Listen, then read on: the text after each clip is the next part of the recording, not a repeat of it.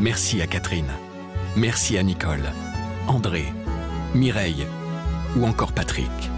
Merci à toutes ces personnes qui, grâce à leur legs en faveur du secours catholique, nous ont donné les moyens d'agir chaque jour pour les plus démunis.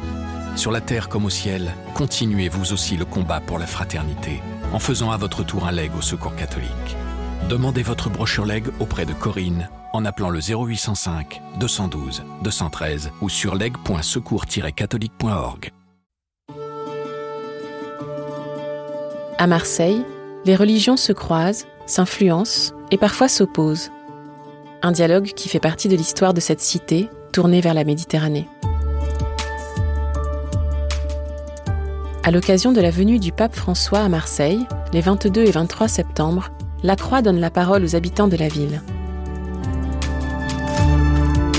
Dans ce podcast, en quatre épisodes, ils nous racontent leur vie quotidienne de Marseillais et de croyants. Je m'appelle Raïm Bendao. Je suis rabbin de la communauté du 14e arrondissement de Marseille depuis 1997. Donc moi je m'appelle Thierry Alfano, je suis originaire d'Aubagne, puis je suis prêtre à Marseille depuis 24 ans maintenant. Je m'appelle Miftaou euh, Saïd Swalihi. Je me désigne pas imam parce que moi j'ai pas de mosquée spécifique. Et on intervient dans les écoles bah, avec Thierry et Raïm, euh, voilà. Ils se sont rencontrés en octobre 2020 au lycée Saint-Louis, dans les quartiers nord de Marseille. On leur avait demandé d'intervenir devant les élèves, quelques jours après l'assassinat de Samuel Paty, cet enseignant tué pour avoir montré en classe des caricatures de Mahomet. Le rabbin, le prêtre et l'aumônier musulman se sont tout de suite entendus.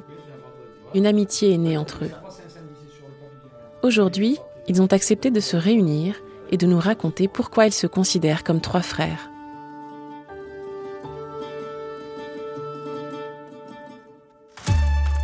Place des religions, Marseille. Épisode 1, Le frère. Voilà, du coup, c'est au lycée Saint-Louis. On avait été invité par euh, une, prof d'établissement et un assistant pastoral scolaire. Donc, on s'est rencontrés là, on a, échangé quelques mots, puis on, a commencé notre intervention auprès des collégiens lycéens.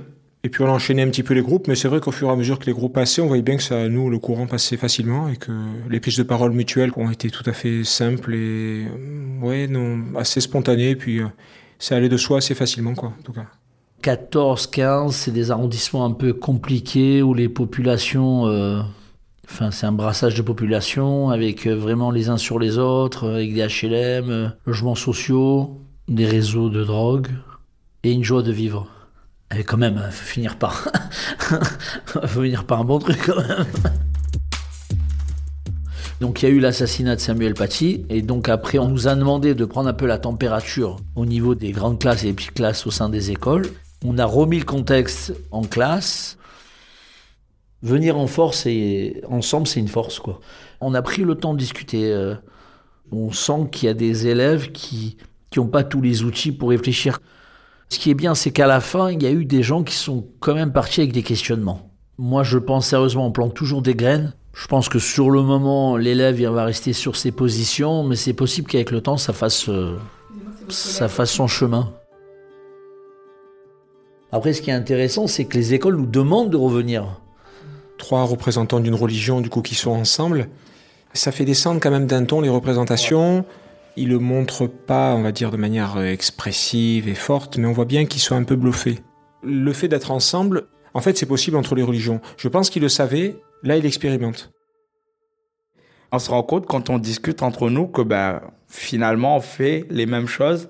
Tout un chacun, on essaye d'être dans le social, d'être dans l'aide, dans l'accompagnement. Moi, je suis euh, de métier, je suis auxiliaire de vie euh, sociale, donc je m'occupe des personnes en situation de, de handicap. J'ai eu la fonction d'aumônier. Thierry, pareil, il était aumônier en prison, il a suivi euh, des jeunes, des femmes prostituées, tout ça. Donc, Raïm, pareil, éducateur. Du coup, on est beaucoup dans le social, dans l'accompagnement. Donc, on, finalement, on a un parcours bah, à peu près commun. Donc, ça nous a liés. C'est dur de trouver une, entente comme ça entre trois personnes de trois religions différentes, où en général, qu'on le veuille ou pas, il y a quand même un, on a tous un ego, on va dire, même minimum, où j'ai envie de dire un truc, donc euh, je sais pas, ça s'est fait normalement, le respect, euh, chacun a dit ce qu'il voulait dire au moment, on se coupait pas la parole. Et il y a autre chose aussi, c'est que qu'on le veuille ou pas, on discute à trois, on passe sur des sujets sensibles de manière inconsciente et on voit qu'il n'y a pas de barrage. Je sais qu'avec Thierry ou Miftaou, on pourra aborder tous les sujets, on tombera toujours sur... Euh, on peut rien y faire, mais ça ne nous empêche pas d'avancer. Voilà. Et ça, c'est important. Nous, comme quand on intervient dans les écoles, euh, on va bien faire comprendre aux jeunes qu'au-delà de la fonction hein, qui nous lie, euh, imam, rabbin et prêtre, on est avant tout des personnes euh, dans le social, on, a d'autres activités. Et donc, du coup, il n'y a pas cette nécessité, quand on se retrouve, de faire des débats théologiques. Comme on a beaucoup des choses qui sont en commun, qui nous lient, hein, et qu'on a envie de faire avancer la jeunesse, on est plus sur, sur ça. On n'est pas vraiment sur des débats. Oui, des fois, on peut avoir des questions pour connaître un peu plus la religion de l'autre, mais c'est plus pour mieux se connaître, pas pour euh, pas essayer de trouver des points de divergence. Bon, il y a sans doute une histoire de génération, mais il y a le fait aussi, on a grandi les autres dans un multiculturalisme. Alors euh, ça vaut ce que ça vaut, mais moi j'ai la chance d'avoir grandi avec mes parents qui sont du Maroc, je suis pas né là-bas, mais mes sœurs sont nées là-bas, mes parents aussi. On allait souvent l'été là-bas. Donc on a rencontré évidemment des rapatriés d'Afrique du Nord, mais on a rencontré aussi des Marocains évidemment, parce que c'est le Maroc, et des Juifs du Maroc. Et tout ce petit monde qui travaillait ensemble, mais avec une proximité, même une amitié pour pas mal d'entre eux. Donc ça, ça a été donné. Ça, c'est un cadeau qui nous a été fait. Hein. Ça veut pas dire que c'est le monde parfait, mais sans doute que ça participe à ce que nous vivons euh, assez simplement et, facilement, oui, sans se forcer aujourd'hui. En même temps, je crois que notre souci de nous retrouver, quand les gens nous sollicitent aussi, parce que voilà, on, voilà, on est content, mais c'est qu'on se dit, mais en fait, on, participe quelque part à, à hauteur de ce qu'on est à ce bien commun. Voilà. Et ça, je crois que c'est essentiel, quoi. Euh, et pourtant, ça fait pas de bruit, euh, mais je crois de plus en plus à ce qui se voit pas en tout cas au premier regard, et qui après va infuser dans le temps, parce que Marseille, ça a l'avantage de parler beaucoup. On dit que les choses essentielles se disent souvent entre la, entre la poire et le fromage, mais du coup, c'est sans doute vrai parce qu'on a un rapport à, l'oralité quand même qui est particulier dans le sud. Marseille, c'est spécial. Voilà, c'est Marseille, c'est un autre monde. On peut dire que au niveau fraternité, euh, franchement, il je sais pas, c'est la mer, c'est l'OM. Je sais pas ce que c'est, mais en tous les cas. Euh, je veux dire, moi, je le vois au sein des quartiers nord, c'est fou, quoi. J'ai fait le réveillon avec les winners. Moi, le réveillon, vous imaginez un rabat au milieu d'un réveillon et des crustacés. J'ai rien pu manger. J'ai bu un verre de Coca Zéro. Il y avait la crèche à droite. Ils l'ont gardé depuis Noël. On me fait un bisou devant la crèche. Euh, voilà.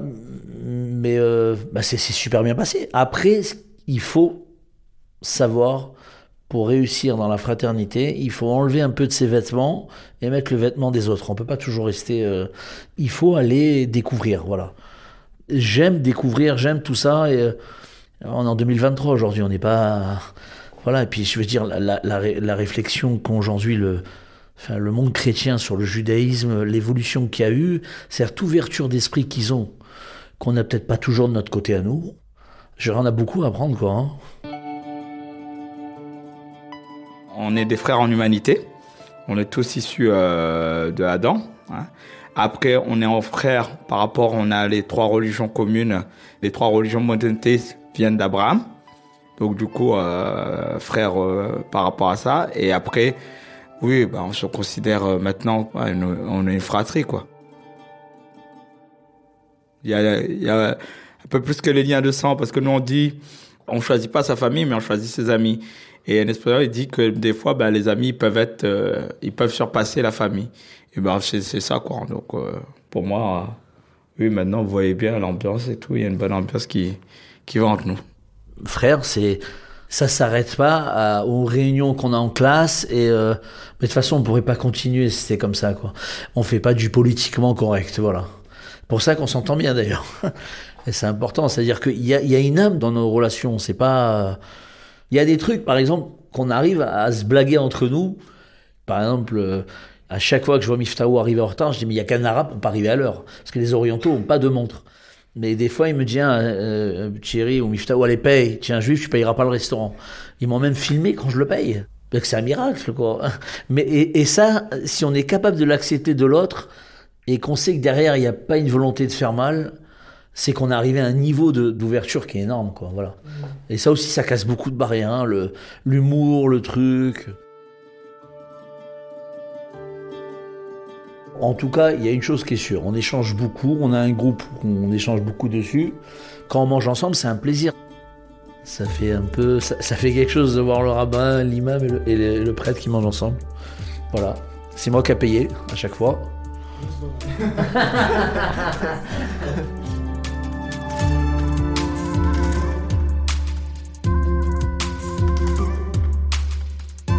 venez d'écouter un épisode de Place des religions. N'hésitez pas à le partager et à vous abonner à notre podcast. Place des religions est à écouter sur toutes les plateformes de podcast, sur le site et sur l'appli La Croix. Dans le prochain épisode, Marseille, la plage. Cet épisode a été réalisé par Clémence Marais, Théo Boulanger et Célestine Albert Stewart, avec à la voix et au développement Laurence Chabasson et à l'illustration Isaline Moulin.